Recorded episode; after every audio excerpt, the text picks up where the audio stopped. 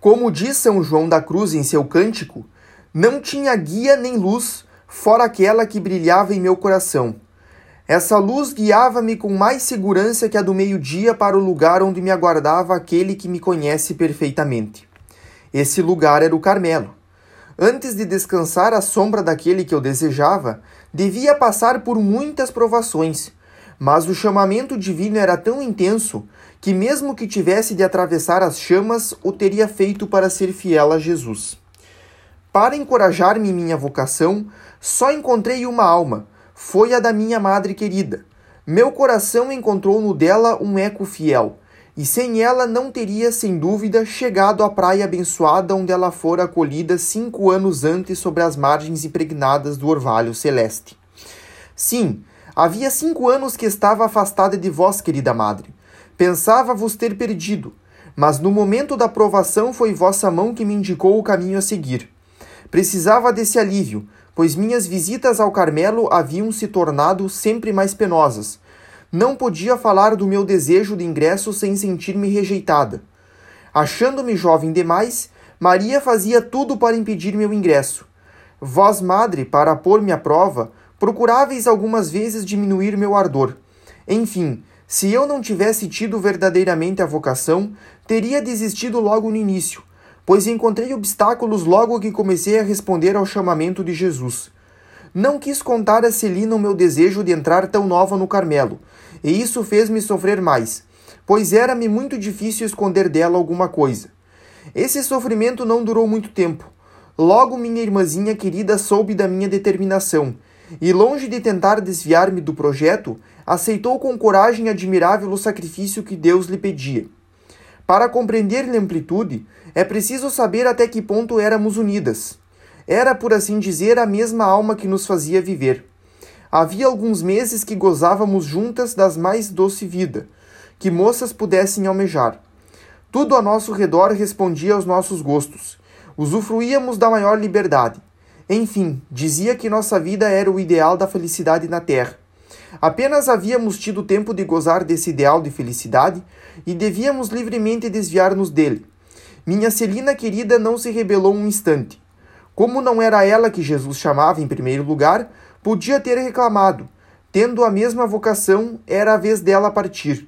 Mas como no tempo dos mártires, os que ficavam nas prisões davam alegremente o ósculo da paz a seus irmãos que partiam para combater na arena e consolavam-se pensando que talvez fossem reservados para lutas ainda maiores. Assim, Celina deixou sua Teresa afastar-se e ficou sozinha para o glorioso e sangrento combate ao qual Jesus a destinava como a privilegiada do seu amor. Celina passou a ser a grande confidente das minhas lutas e dos meus sofrimentos. Tomou parte como se se tratasse da sua própria vocação.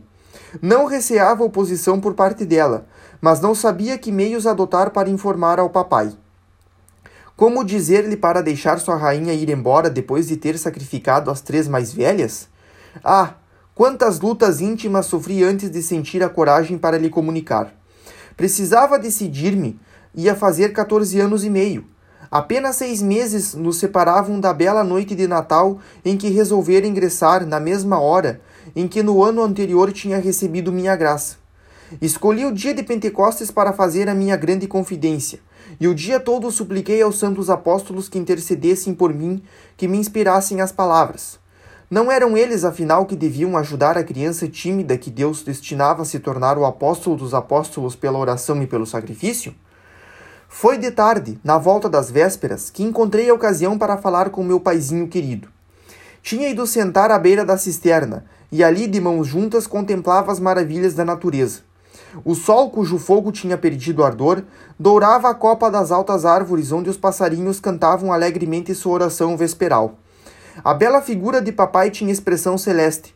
Sentia que a paz inundava seu coração. Sem dizer uma única palavra, fui sentar-me ao seu lado, já com os olhos lacrimejantes. Ele olhou-me com ternura e, pegando minha cabeça, encostou-a no seu peito, dizendo: Que tens, minha rainhazinha? Me conte. Levantando-se como para dissimular sua própria emoção, andou lentamente segurando sempre minha cabeça no seu peito. Em meio às minhas lágrimas, confidenciei meu desejo de ingressar no Carmelo. Então as lágrimas dele vieram misturar-se às minhas, mas não disse uma palavra para desviar-me da minha vocação, contentando-se apenas em observar que eu era ainda muito nova para tomar uma decisão tão séria.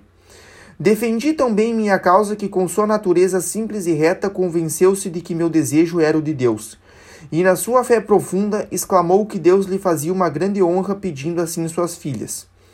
Continuamos por longo tempo nosso passeio. Aliviado pela bondade com a qual meu incomparável pai tinha acolhido as confidências, meu coração expandia-se no dele. Papai parecia gozar dessa alegria tranquila nascida do sacrifício aceito. Falou-me como um santo e gostaria de lembrar-me das palavras dele a fim de escrevê-las aqui, mas conservei-as tão sublimadas que se tornaram intraduzíveis. O que recordo perfeitamente é a da ação simbólica que meu rei querido cumpriu sem o perceber. Aproximando-se de um muro baixo, mostrou-me florzinhas brancas semelhantes a lírios em miniatura, e colhendo uma dessas flores, entregou-a a mim, explicando o cuidado com que Deus a fizera e a conservara até aquele momento. Ouvindo falar, pensava ouvir a minha história, tal era a semelhança entre o que Jesus fizera a sua florzinha e a Terezinha. Recebi essa florzinha como uma relíquia, e vi que, ao colhê-la, papai arrancara as raízes todas sem quebrar uma. Parecia destinada a viver ainda, numa outra terra, mais fértil que o tenro limo onde vivera suas primeiras manhãs. Era essa mesma ação que papai acabava de fazer para mim alguns instantes antes, permitindo-me subir a montanha do Carmelo e deixar o manso vale testemunho dos meus primeiros passos na vida. Coloquei minha florzinha branca na imitação, no capítulo intitulado De que é preciso amar a Jesus acima de todas as coisas. Ainda está aí, mas o caule quebrou-se junto à raiz, e Deus parece demonstrar com isso que quebraria em breve os laços da sua florzinha e não a deixaria murchar na terra.